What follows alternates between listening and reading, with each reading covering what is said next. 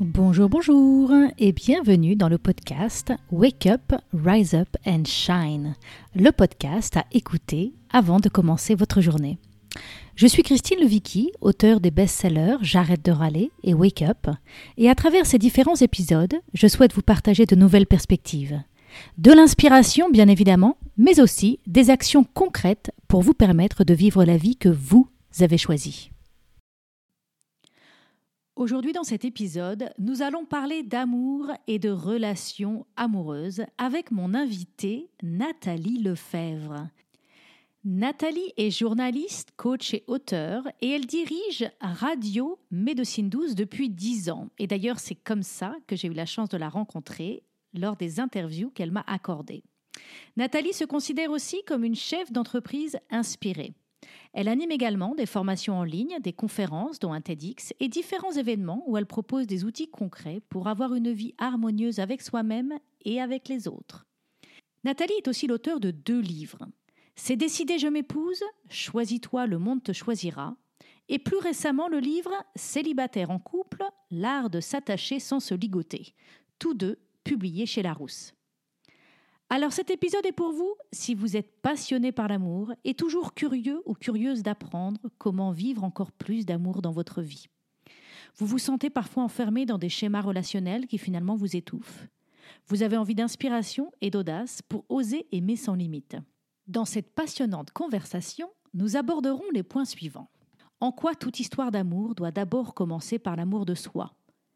Qu'est-ce que la souveraineté intérieure et comment apprendre à oser incarner pleinement notre vie En quoi s'engager en couple ne veut absolument pas dire se ranger De quoi l'amour a vraiment besoin dans le fond? Et enfin, comment se rebeller contre des modèles amoureux qui ne nous conviennent pas profondément, car ils ne sont plus adaptés à nos vraies envies? Alors bonjour Nathalie et bienvenue. Bonjour Christine, merci pour l'invitation. Alors la toute, première chose qui m'intéresse, c'est de savoir d'où te vient cette passion pour le sujet de l'amour. C'est intéressant dans la vie comme parfois on est amené depuis tout jeune, euh, presque de manière un peu inconsciente, à poser les yeux euh, sur des sources d'émerveillement. Alors c'est presque un peu différent pour chacun. Euh, chez moi, c'était vraiment la question de la relation amoureuse qui me passionnait. Donc je crois que depuis que je suis en âge de savoir marcher, de comprendre à peu près les autres, j'étais toujours très attentive aux couples que je pouvais croiser, aux gens qui s'aimaient, à la question de l'amour globalement. Donc ce qui est intéressant dans mon, dans mon parcours de vie, c'est aussi que j'ai pas, moi, grandi avec un modèle de couple parce que j'ai grandi avec des parents qui ont tout de suite été séparés. J'étais un petit peu l'enfant qui est arrivé, euh, l'enfant de la dernière chance et qui n'a pas réussi à faire tenir euh, justement euh, ses deux parents ensemble. Alors, si on devait creuser un peu l'histoire, peut-être qu'il y aurait cette notion-là, d'être arrivé justement au moment où pour mes parents, ça devenait très compliqué de pouvoir continuer à vivre un couple et une histoire d'amour. et après, en grandissant, c'est vrai que tout de suite, ça a été une source d'intérêt, un petit peu comme on a des hobbies. Et bah pour moi, c'était les garçons et l'amour. Euh, alors, je me suis un petit peu pris les pieds dans le plat, il faut le dire, pendant, euh, pendant de nombreuses années. Euh, j'avais très peu de notions et un des premiers enseignements que j'ai retiré de ça, c'est de réaliser que l'amour s'apprend. D'ailleurs, j'ai du coup, bah, comme ça, passé en revue toutes les matières qu'on apprend à l'école, toutes les choses qu'on peut nous inculquer, et peut-être pas parfois les choses essentielles. Euh, et la question de l'amour, elle a après pris un pli encore différent quand j'ai démarré mon métier de journaliste. Tu en parlais. Euh, je suis directrice de Radio Médecine 12 depuis, euh, depuis l'âge de 19 ans.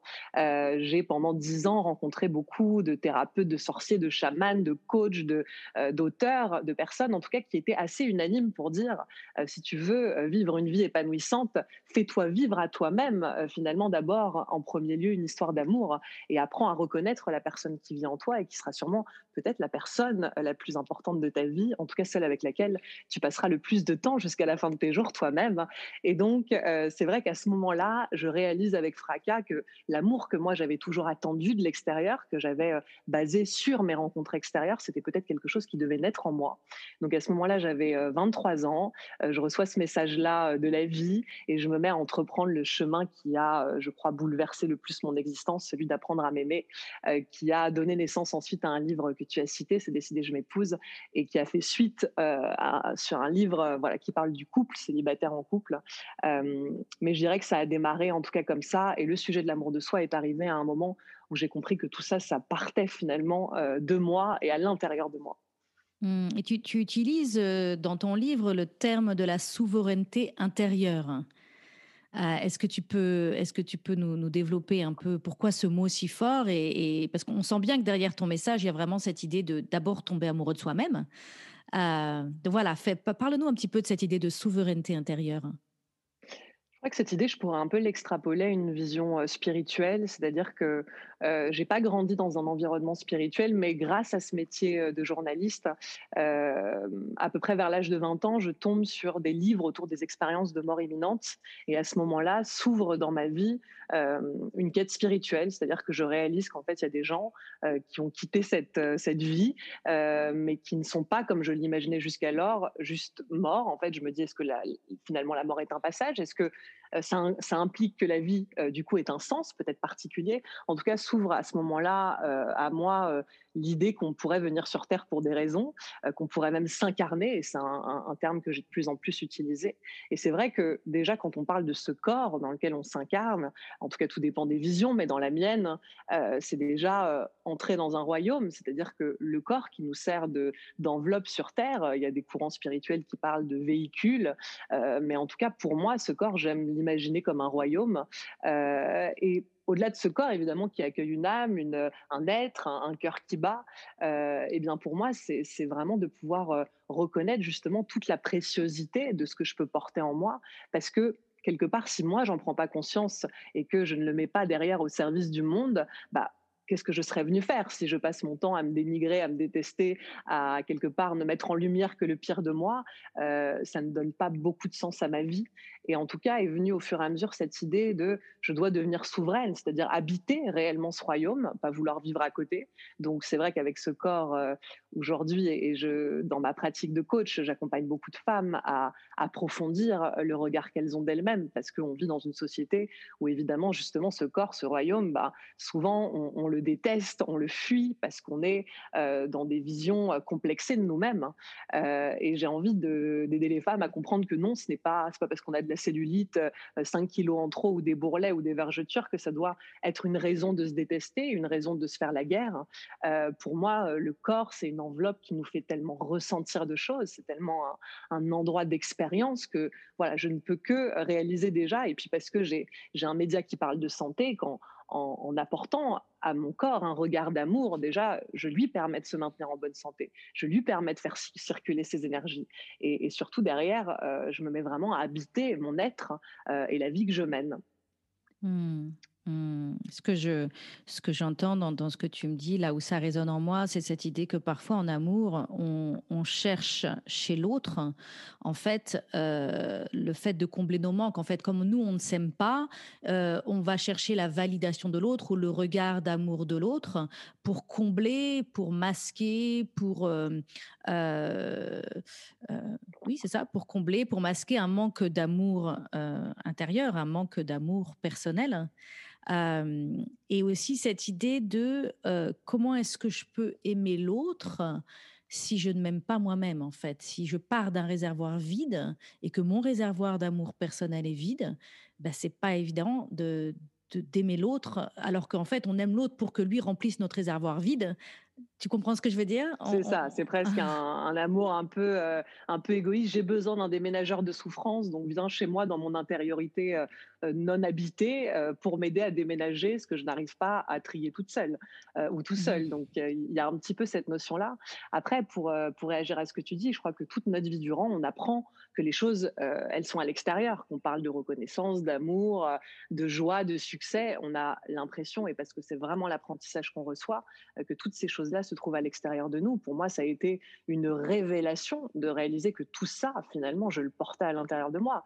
Euh, mais c'est euh, nos, éducations, le fait qu'évidemment, il y a déjà quatre yeux qui nous fondent, bah, c'est nos parents, et que à travers leur regard, pendant déjà toute une partie qui est l'enfance, on, a besoin de leur validation, on a besoin de leur regard, on a besoin de se sentir rassuré, on a besoin de sentir qu'ils nous font confiance. Et donc, c'est vrai que nos, débuts de vie euh, se basent aussi dans ce besoin euh, de reconnaissance. Et je crois d'ailleurs qu'en tant que parents, ce qui peut être juste tellement beau à offrir, c'est la capacité à nos enfants à savoir se faire confiance eux-mêmes et pas toujours avoir besoin, évidemment, d'une validation extérieure. Alors, euh, Dieu merci, quelque part, aujourd'hui, les consciences évoluent et les parents ont envie bah, d'essayer de mettre en tout cas un petit peu plus de, de conscience et de confiance dans l'éducation qu'ils vont donner à leurs enfants.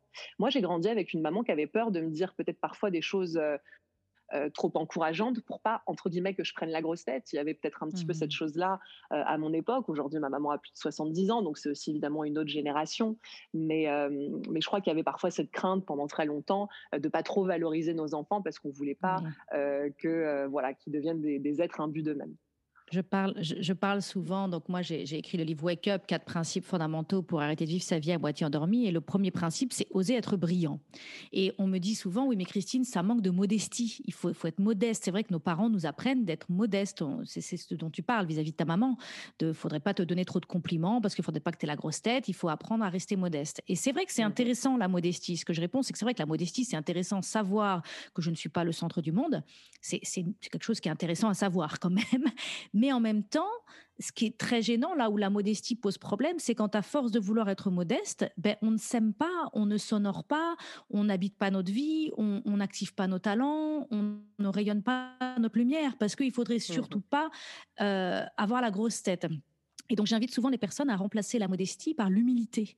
Et donc, moi, la, manière, ce que je mets sous l'humilité, c'est de dire, mon job, il est de rayonner ma lumière, il est de m'aimer moi-même pleinement, sans retenue, et, de rayonner ma lumière, mais je ne prétends pas que ma lumière est meilleure que celle de qui que ce soit. Je, sais pas parce que, c'est pas parce que je trouve que je suis quelqu'un de formidable que je prétends que je suis quelqu'un de mieux que toi.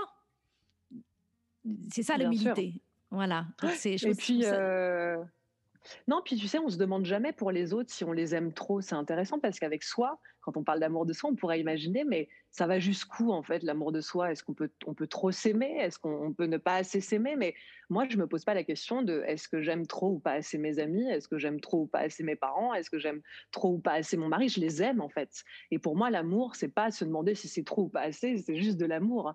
Euh, moi, je trouve qu'on devient même beaucoup plus humble quand on est capable euh, justement déjà de devenir responsable, hein, parce que euh, quelqu'un de, mal dans sa peau, quelqu'un qui se sent frustré par la vie, quelqu'un qui se sentirait victime, et quelqu'un qui vient aussi drainer auprès du microcosme qui l'entoure, voilà, des choses qui font pas forcément, qui ne portent pas ni lui ni les gens qui l'entourent. Et, je rencontre beaucoup de gens qui, en effet, euh, sous couvert de modestie, euh, euh, vont te dresser une liste interminable de défauts et, et ne ne savoir ressortir que quelques qualités, quelques qualités d'eux-mêmes.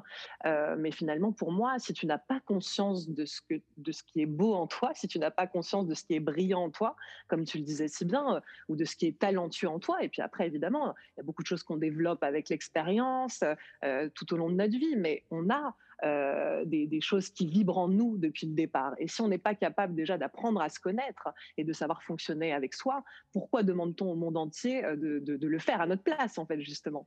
Et tu sais, hmm. il y a vraiment cette, euh, cette phrase qu'on entend beaucoup de se dire Moi, je me prends pas au sérieux. Mais moi, je dis aux gens Mais prenez-vous à minima au sérieux, parce que si vous voulez dans votre vie euh, qu'un un associé vous prenne au sérieux, un banquier vous prenne au sérieux pour acheter une maison, un, partenaire, voilà, il faut se prendre au sérieux à minima dans la vie si on veut réaliser des choses. Et on entend ce que veut dire ne pas se prendre au sérieux. On, parle de savoir euh, bah, peut-être avoir euh, euh, une autodérision, de savoir rire de soi. Mais c'est moi, je crois qu'on sait rire de soi aussi quand on sait savoir se valoriser. Et en fait, tout ça, c'est des subtilités qui doivent vivre ensemble. Il n'y a pas ni l'un ni l'autre. Mais à force de on va pas se prendre au sérieux dans la vie, bah, finalement, on n'œuvre pas pour ce pourquoi on est sur Terre, je mmh. trouve. Mmh.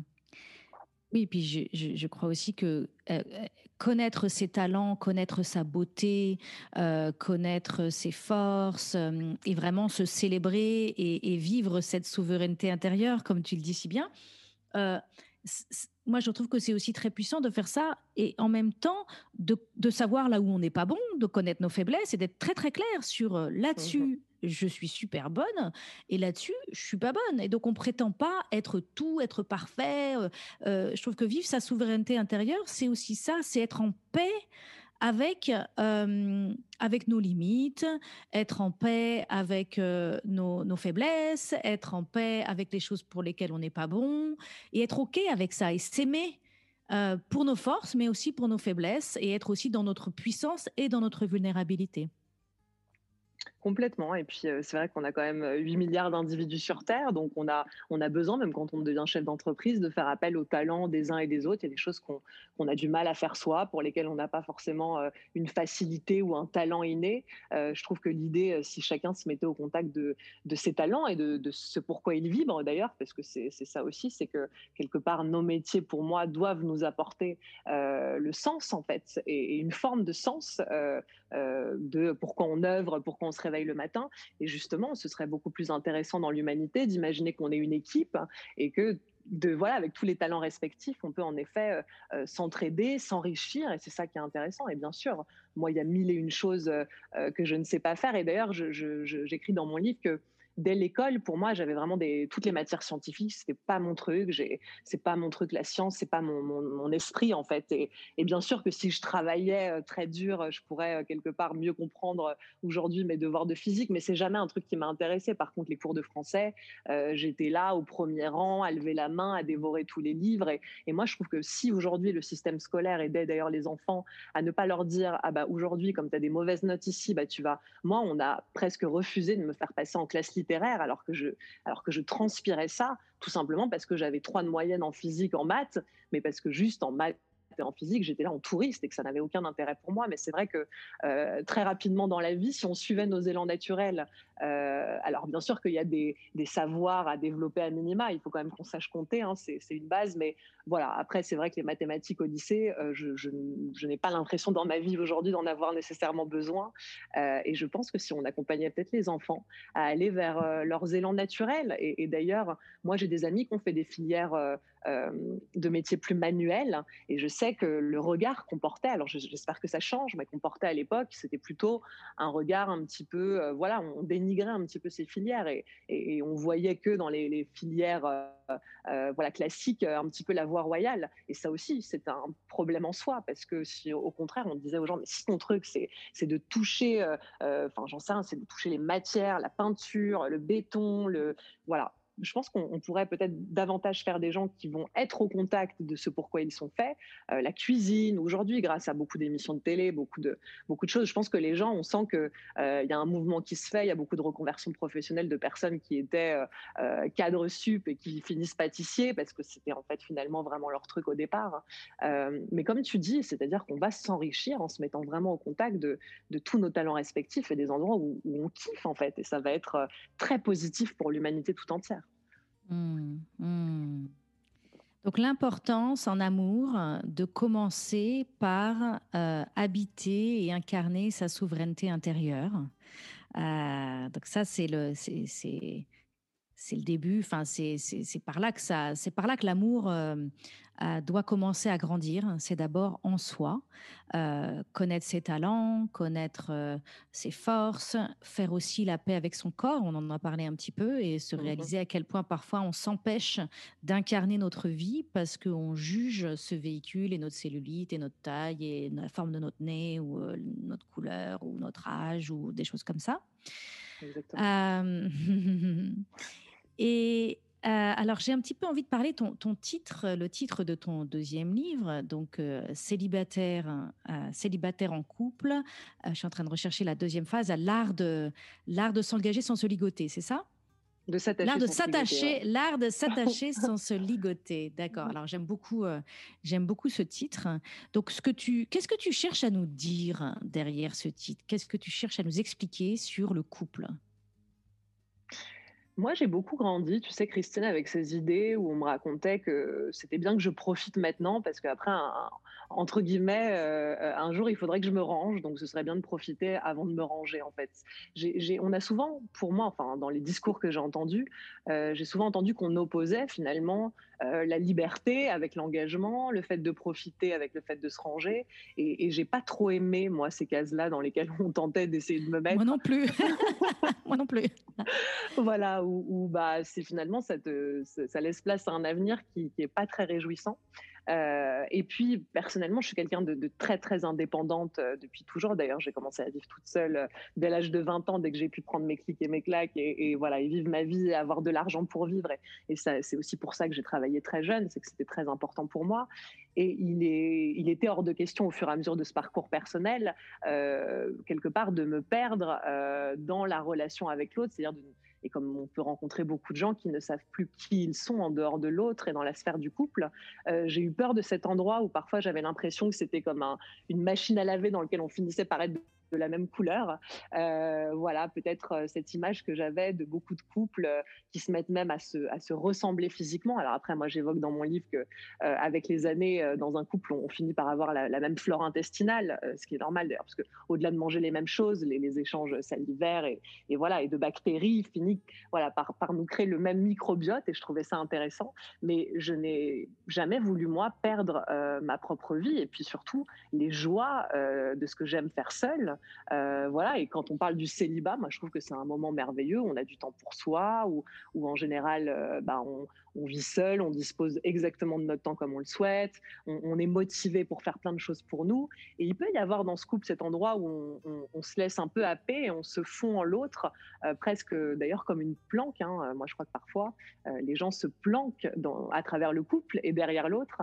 Euh, donc, j'ai, voilà, dans ma vision, eu envie, moi, de continuer à maintenir cette vie d'indépendance, de liberté et puis de responsabilité de mon bonheur, puisque pour moi, les choses sont très claires. C'est-à-dire que euh, la personne qui partage ma vie n'est pas responsable de mon bonheur et je ne suis pas responsable du sien. Et mon Dieu, ce que ça vient euh, soulager les épaules parce que euh, d'être responsable du bonheur de quelqu'un, c'est quand même, il faut comprendre ce que ça représente. C'est-à-dire dès que vous n'êtes plus là, dès que voilà, l'autre n'a plus de bonheur, l'autre n'a plus de joie, l'autre n'a plus d'enthousiasme de vivre. Enfin, c'est quand même compliqué.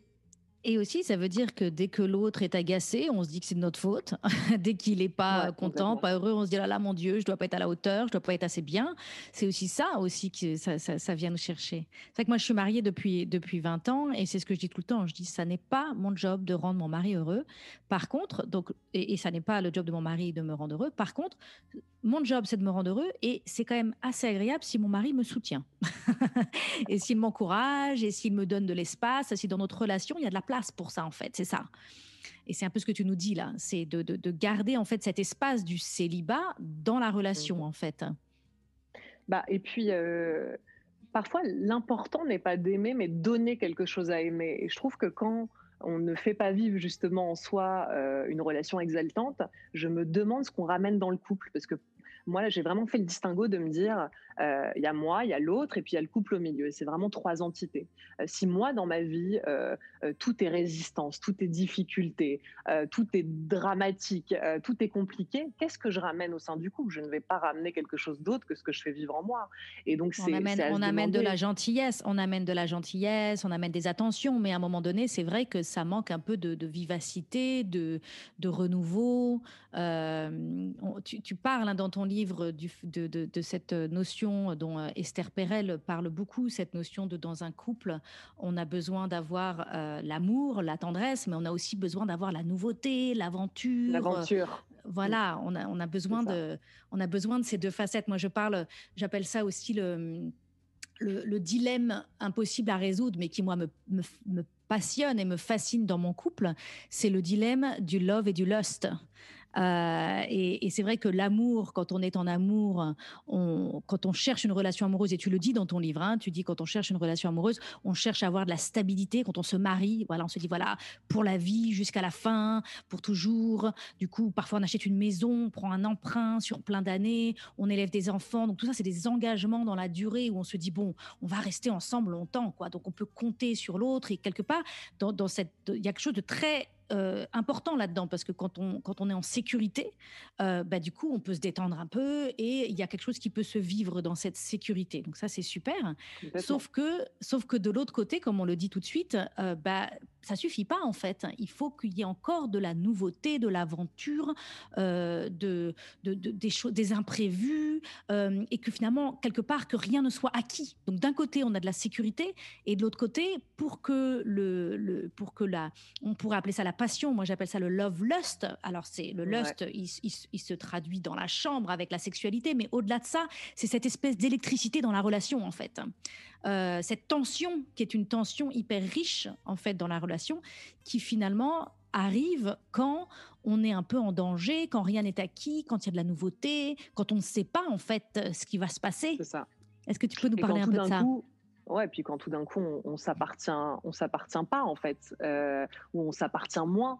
Euh, moi déjà, je trouve qu'il y a quelque chose de, très important. Euh, en tout cas, moi, dans, le couple que je peux former, c'est l'importance du manque. C'est vraiment de savoir mettre de la distance. Je sais que j'ai choisi un compagnon avec lequel, voilà, qui a un métier où il se déplace beaucoup, il voyage beaucoup. Alors peut-être moins en ce moment, mais tous les deux, on est très mouvants. Donc moi déjà, ça m'aide à justement toujours avoir cette espèce de manque qui revient, parce que si on a tous les tous les matins, et c'est très agréable. Et moi, je suis la première à dire que euh, toutes ces habitudes de vie où on se réveille aux côtés de l'autre et qu'on se sent bien, euh, c'est des choses très, très importantes, mais ça doit cohabiter aussi avec de l'aventure, euh, avec du renouveau. Et le manque est quelque chose qui vient déjà recréer du désir.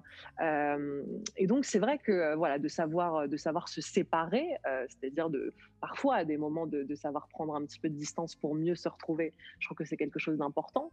de alors pour moi, l'autre ne nous appartient jamais. Après, il peut y avoir dans l'amour cette sensation de on s'engage, donc on, crée une famille, une entité en fait commune. Euh, mais en soi, c'est vrai que euh, pour beaucoup de gens, il y a, tout ce, chemin à faire justement pour qu'on cherche à s'appartenir. Et derrière, une fois qu'on s'appartient, est-ce qu'on désire quelqu'un? Euh, dont quelque part on a, voilà, on a la primeur et, dont on a l'impression qu'il mmh. nous appartient. Donc, en fait, on peut même se tirer une balle dans le pied dans cette espèce de piège un peu de euh, de vouloir s'appartenir, un espèce de piège de la familiarité. On veut que l'autre soit si proche de nous, et en même temps, c'est quand il est de nouveau un peu mystérieux qu'il vient recréer, euh, comme tu le disais, euh, du désir. Mmh. Mmh, alors ça, j'aimerais bien qu'on parle un petit peu de, qu'on parle un petit peu de ça. Euh, c'est vrai que moi, je, du fait que je vis en Californie et que mes livres sont très connus en France, je me suis souvent déplacée et notamment sans mes enfants, partir toute seule à Paris, faire des conférences, des stages des choses comme ça. Et plusieurs personnes, plusieurs femmes notamment, m'ont dit mais ton mari te laisse partir. Euh, et, et, donc, donc, déjà c'est rigolo, ça fait très ancienne époque quand même. c'est rigolo. Mais euh, qu'est-ce qu'il y a derrière ça en fait? Ce qu'il y a derrière ça, c'est dans la relation je pourrais avoir peur que l'autre parte parce que qu'est-ce qui pourrait se passer? Est-ce que l'autre pourrait rencontrer quelqu'un de mieux que moi? Est-ce que l'autre pourrait s'habituer à vivre sans moi et réaliser qu'en fait il est ok à être sans moi? Et moi c'est souvent ce que j'ai réalisé en fait. Quand je suis seule, je suis ok en fait. Euh, et donc ça c'est intéressant de se dire à quel moment parfois on s'enferme, on s'attache dans la relation plus parce qu'en fait on est animé par des peurs plus que parce qu'on s'aime. Plus c'est pas c'est pas parce qu'on s'aime qu'on veut toujours être ensemble. Voilà, c'est pas de l'amour. Donc est-ce que tu peux parler un petit peu de ça? Bah, en plus de ça, c'est intéressant parce que ce risque de pouvoir rencontrer une autre personne qui nous fasse battre le cœur, alors déjà en soi, crois qu'on en rencontre plein, euh, des gens qui font battre notre cœur à plein de niveaux, euh, euh, les rencontres intellectuelles qu'on peut faire. Enfin, moi, j'ai des rencontres tout aussi fulgurantes que, que, des, que, des, que la rencontre amoureuse que j'ai pu faire justement avec mon mari aujourd'hui. Donc, c'est déjà partir du principe qu'il y a plein de sources d'amour. Ça, c'est génial. c'est génial de savoir ça. Ouais, quelle richesse. À travers la rencontre. Et puis, de toute façon, j'ai envie de dire qu'on peut.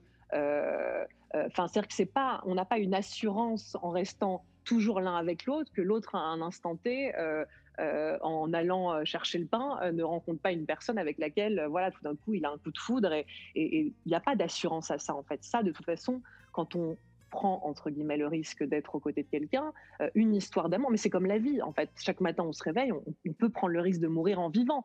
Donc quand on aime et quand on vit une relation, de toute façon, est-ce qu'on a l'assurance de euh, ce sera ad vitam aeternam, mais jusqu'à ce que la mort nous sépare? Non. Et, je pense qu'il vaut mieux euh, quand justement si ben, les deux partenaires sont plus tout à fait en phase à des moments de vie et puis que l'un des deux rencontre une personne. Alors moi, ce que je conseillerais aux gens, c'est déjà euh, une histoire d'amour. Euh, on peut rencontrer des hivers, on peut avoir des printemps. Parfois, est-ce qu'il ne vaudrait pas mieux, euh, dans une tierce rencontre, imaginons, vivre ce qu'on a à vivre avec une personne qui croise notre chemin, pour voir ce que ça fait et après décider là-dessus de est-ce que j'ai envie de quitter le couple que je fonde depuis 10 ans, 20 ans, justement, mais il y a des fois où c'est non, il y a des fois où juste on avait besoin d'aller voir à côté ce qu'il y avait, comment ça allait être, qu'est-ce que ça allait nous faire ressentir. Et finalement, la première chose qui nous, qui nous vient après, c'est l'envie de retourner euh, dans le couple qu'on a fondé, qu'on a nourri. Donc il y a ça aussi. Il y a des, moi, je pense qu'il y a plein de, de, périodes dans un couple, la, venue d'enfants, euh, voilà, où parfois ça dépend de chacun, mais on peut avoir du mal à se réajuster, on peut avoir du mal à retrouver un équilibre. Et, c'est vrai que j'ai beaucoup employé le, les métaphores saisonnières parce que je trouve que l'amour, c'est ça. Et il y a un sage qui dit que si euh, euh, les ignorants voyaient des arbres en plein hiver et qui n'avaient jamais connu le printemps, ils couperaient tous ces arbres en imaginant euh, jamais qu'à un moment donné, en fait, l'arbre va refaire des feuilles. Et donc, l'amour, c'est ça, parce qu'il y a des fois, on a l'impression que ça peut durer, qu'on peut être dans un hiver qui est un petit peu difficile, mais euh, voilà. Moi, je crois que c'est pas nécessairement un moment où on a à baisser les bras, à quitter la relation, et que de toute façon, oui, il y a des gens qui peuvent croiser notre chemin, nous émerveiller. Moi, je dis aux femmes, vous croisez un mec qui vous fait un clin d'œil dans la rue, que vous trouvez charmant, vous regardez ses fesses, vous rentrez chez vous, bah, vous avez envie de sauter sur votre mari, et ce n'est que positif, et c'est pas quelque chose de négatif. Euh, au mmh. contraire, d'utiliser les autres, euh, les autres qui sont des sources de désir. Et d'ailleurs, je pense qu'on peut redevenir nous-mêmes une source de désir pour l'autre euh, quand on est une source de désir dans le regard de personnes qu'on peut croiser. Carrément. j'ai, voilà, Carrément, il n'y a rien de tel. Sur scène, voilà, mmh. quand je le vois sur scène, forcément, les regards posés sur lui. Et ça, ça vient créer quelque chose. Et c'est même très positif pour notre couple. Donc mmh. là où les gens ont peur de, de quelque chose qui finalement au contraire, vient recréer et retisser euh, ce qu'on cherche tant à, sauvegarder, qui est le désir, mais laisser de l'espace. Voilà, c'est Esther Perel qui dit euh, euh, le, feu, il a besoin d'air pour brûler, en fait. Et, nous, l'amour, on, compacte toutes nos branches, en fait, au lieu de laisser de l'air. Donc, je, crois vraiment en, l'importance de l'air, ouais. Voilà. Et alors, ça, me, on, va, on va nommer le mot dont on parle depuis tout à l'heure, mais c'est le mot de la jalousie. Euh, et, de, et de vraiment comprendre qu'en fait, on croit que c'est une preuve d'amour d'être jaloux. Hein. Il y, a, des, des gens qui sont dans des couples et qui pensent que euh, être jaloux, ah, il est, il est jaloux, donc il m'aime, donc il est attaché à moi. S'il est jaloux, si elle est jalouse, c'est qu'elle m'aime. Euh, or, en fait, moi, ce que j'ai compris, c'est que la jalousie, c'est un manque d'amour de soi, en fait c'est pas que je t'aime toi, c'est que moi je m'aime pas. Si je suis jalouse, c'est que je pense qu'il y a un risque. enfin, je pense que je suis pas assez bien ou je, ne m'aime pas suffisamment et donc je suis convaincue mmh que quelqu'un d'autre, si, je ne m'aime pas, ben c'est évident que tu vas trouver quelqu'un de mieux que moi à l'extérieur. C'est ça. Alors déjà, rien que le mieux que moi, tu vois, ça veut absolument rien dire. Euh, qui est mieux, qui est moins bien. On est juste absolument tous différents. Euh, donc de toute façon, ce sera forcément différent. Et moi, c'est ce que je dis même aux gens quand, euh, quand on quitte une relation, tu vois, quand on se sépare, on quitte pas la personne avec qui l'on était, on quitte la relation qu'on fondait à deux. Et parfois, la relation qu'on fonde à deux, c'est plus ce qui nous convient. donc de toute façon, moi, je pense qu'on est nous-mêmes des gens qui évoluons et qui devenons euh, bah, peut-être après les années, euh, euh, des personnes qui avons des évolutions respectives. Et je pense qu'un des enjeux du couple, c'est peut-être de permettre que chacun évolue respectivement et que le couple évolue aussi de manière commune. Parfois, c'est ce qui peut faire peur aux gens. Tout d'un coup, il y en a un qui évolue énormément et l'autre moins, ce qui peut créer un petit peu plus de distance. mais en tout cas, clairement, la jalousie qui va un petit peu sous-tendre ce, besoin d'appartenance, euh, moi, je pense que dans la jalousie, il y a quelque chose qui est, pire encore, c'est-à-dire que ça vient vraiment tuer l'amour à petit feu. Euh, j'ai répondu avec la sortie du livre à beaucoup de questions de, euh, lecteurs, des personnes qui vont me dire, des femmes, bah voilà, mon mari m'a installé une application sur mon téléphone pour suivre n'importe lequel de mes faits et gestes. je suis mal à l'aise avec ça alors qu'au début de notre relation, j'aimais plutôt sa jalousie, mais aujourd'hui, elle prend une ampleur que je n'arrive plus à, à, accepter. Elle me demandait si c'était normal. Je lui ai dit, il est tout à fait normal euh, de refuser catégoriquement que quelqu'un vienne comme ça entrer dans notre intimité. C'est-à-dire que c'est pas parce que c'est la, personne qui partage notre vie et qui se réveille à nos côtés le matin qu'elle a le droit de mettre euh, dans notre téléphone, qui est quand même un endroit d'intimité, euh, un, pisteur pour voir où l'on est, pour lire nos mails, pour voilà. Et il y a là-dedans quelque chose qui est pour moi mais l'antithèse de l'amour. C'est tout sauf de l'amour. et l'autre, de toute façon, a euh, le droit absolu d'avoir des choses qui lui appartiennent. Et j'ai parlé dans le livre pour moi de l'importance considérable du jardin secret. Et comme on parlait tout à l'heure de maintenir le mystère aussi, à des moments, bien sûr qu'on a besoin de se connaître, on a besoin de se dire à l'autre avec beaucoup de sincérité, et on a besoin aussi de faire la part des choses avec ça et de comprendre que toutes les vérités ne sont peut-être pas bonnes à dire dans le couple. Peut-être qu'il y a des choses dont on a envie que ça nous appartienne. Euh, moi, j'ai même l'impression que d'avoir des choses qui m'appartiennent me font développer une forme de complicité avec moi. C'est-à-dire que j'ai mes trucs à moi, euh, mes secrets à moi. Je suis pas obligée d'en parler à qui que ce soit, et encore moins à la personne qui partage ma vie. Euh, ce n'est pas un parent. Il y a une démarche très infantilisante à aller raconter la vérité mmh. sur tout ce qu'on a vécu, tout ce qu'on a mangé, comment j'ai pensé, qu'est-ce qui s'est passé, qui j'ai vu, qui m'a parlé. Enfin, c'est extrêmement infantilisant. Le couple n'est pas un endroit où vous revivez euh, euh, justement la systémie familiale. C'est un endroit où il y a normalement ces deux adultes, euh, voilà, qui sont l'un en face de l'autre. Et, c'est justement pas prendre cette posture de je raconte bien sagement ce qui s'est passé pour moi. moi, je crois à l'importance fondamentale justement du jardin secret et de savoir garder euh, des vérités pour nous. Voilà, je crois que toutes les vérités ne sont pas bonnes à dire. Et, c'était très important dans ce livre pour moi d'avoir euh, ce chapitre un peu central mmh. euh, de l'importance du mensonge. Bon, forcément, le titre, est, et le titre du chapitre est un petit peu insolent parce que c'était l'objectif, mais l'idée derrière, c'est plutôt évidemment le, la nécessité pour moi d'un jardin secret parce que j'ai bien conscience aussi à quel point ça, ça vient créer toujours en l'autre l'envie de nous découvrir en permanence, puisqu'il y a un espace en nous où inconsciemment il n'accède pas. Donc, euh, ça vient continuer à créer justement une dynamique positive. Et, moi, je trouve ça bien. Il y a déjà des vérités dont on m'a asséné dans des couples que je ne voulais pas entendre. Euh, donc, même euh, dans le sens contraire, c'est-à-dire que moi, je veux que l'autre apprenne à me protéger de choses que je n'ai pas à entendre, en fait. Et je crois qu'on fait ça quand on a des enfants. Je crois qu'on fait la part des choses, des, vérités qui sont importantes à leur transmettre et, et, des choses sur lesquelles il vaut mieux omettre de dire les choses. Ben voilà, je pense que cette posture-là peut être très favorable en couple aussi. Est-ce que tu peux nous donner un exemple, par exemple, de choses que tu aurais préféré ne pas entendre? J'en parle dans mon, dans mon livre. J'ai un, un, ex euh, qui a, on, était partis en week-end tous les deux et qui, euh, après une grosse et violente dispute un soir, euh, est sorti prendre l'air, a rencontré des gens euh, dans la rue. Donc on était à Barcelone, il a fait un peu la fête avec des gens qu'il connaissait pas. il y avait, il y avait une très belle, une très belle jeune femme. il s'est retrouvé à l'embrasser. Puis au moment où il l'embrasse, il, se dit mais je, faut que je rentre. je suis avec ma, ma copine ici. Faut que je rentre à l'hôtel. voilà. Et puis il s'empresse de rentrer. Moi, je le vois à 6 heures du mat euh, euh, habillé, donc je me dis, bon, je sais pas, c'est étrange, mais après, justement, moi, je suis ni quelqu'un de jalouse et ni quelqu'un qui a besoin de forcément de tout savoir. Bon, en tout cas, le, fait est que dans les heures qu'on suivit, euh, il m'a expliqué ce qui s'était passé. Et je lui ai dit très calmement que ça pouvait arriver, que c'était pas du tout grave d'avoir embrassé quelqu'un d'autre. Enfin bon, moi c'est pas le genre de choses qui me, qui choque. Euh, mais la seule chose, c'est que de l'entendre, c'est pas pas agréable en fait. Dire que c'est pas choquant en soi, mais, mais moi de l'entendre et de le recevoir alors qu'on part quatre jours vivre quelque chose en amoureux, voilà. Et je dis surtout que la conclusion que tu retires de ça, c'est que tu as envie de me retrouver. La conclusion, c'était pas de se dire finalement je suis pas bien avec Nathalie, puis je vais rentrer à l'hôtel et lui dire que, que je préfère que ce soit terminé entre nous. La conclusion, c'est j'ai fait une erreur euh, et j'ai envie de rentrer, euh, retrouver la femme que j'aime. Bon, bah, si c'est ça la conclusion, je n'ai pas besoin de savoir ce qui t'a mené à cette compréhension finale.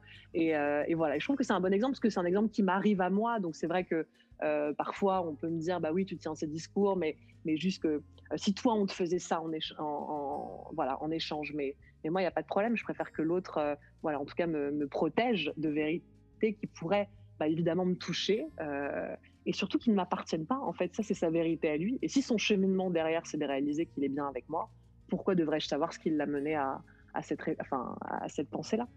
Hmm. Hmm.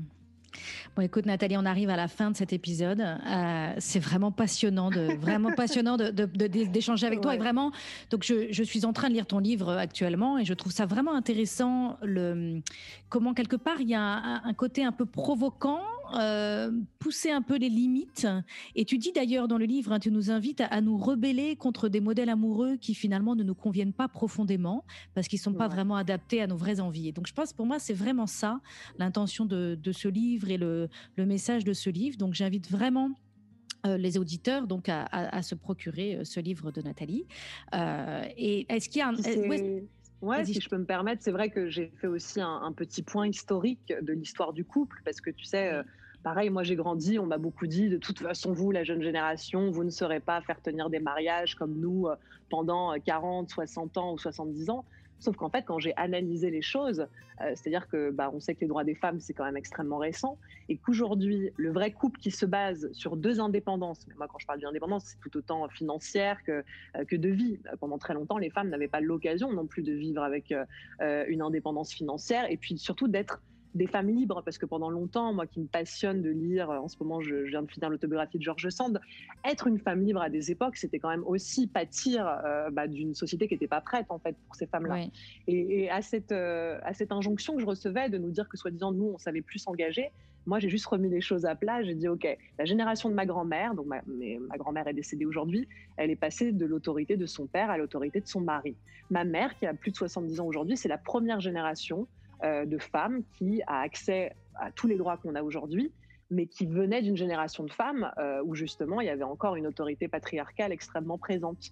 Et donc, si ce basculement euh, s'est fait mais si proche de nous, en fait. C'était, c'était hier. C'est normal qu'aujourd'hui, euh, moi, je vois que c'est deux générations de femmes au-dessus de moi. Il est normal que pour ma génération aussi, on puisse rencontrer des difficultés à se dire, mais comment on fait? Parce qu'aujourd'hui, une femme est libre, une, femme peut gagner sa vie, une femme peut survivre sans un homme, un homme peut euh, créer un foyer, enfin, peut survivre sans une femme.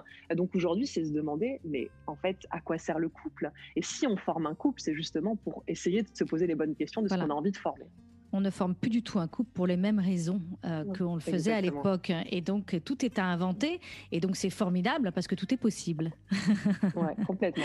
Super. Alors, Nathalie, où est-ce que les auditeurs peuvent te retrouver pour continuer à te suivre? Alors, énormément sur Instagram. Je suis très présente sur ce réseau social-là. Euh, j'ai une page Facebook, mais on va dire que quotidiennement, vous me retrouvez sur Instagram. Vous avez mon site internet qui est cdécidéjem'épouse.com, donc qui est le titre de mon premier ouvrage.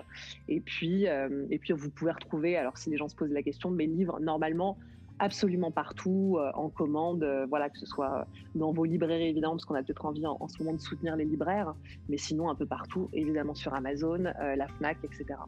Super, très bien. Bah, merci beaucoup Nathalie pour cette conversation passionnante. On aurait pu se parler pendant des heures, mais il faut arrêter là.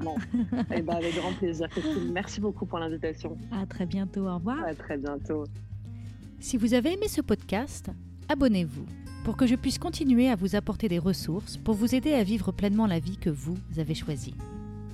Si vous écoutez sur Apple Podcast, laissez-moi 5 étoiles. C'est vraiment le meilleur moyen de m'encourager et de me soutenir. Et si vous avez envie d'aller plus loin, j'ai créé pour vous un programme vidéo gratuit sur 5 jours pour vous aider à ne plus vivre votre vie à moitié endormie. Vous pourrez le trouver sur mon site internet www.christineleviki.com. À bientôt pour un autre épisode à écouter avant de commencer votre journée.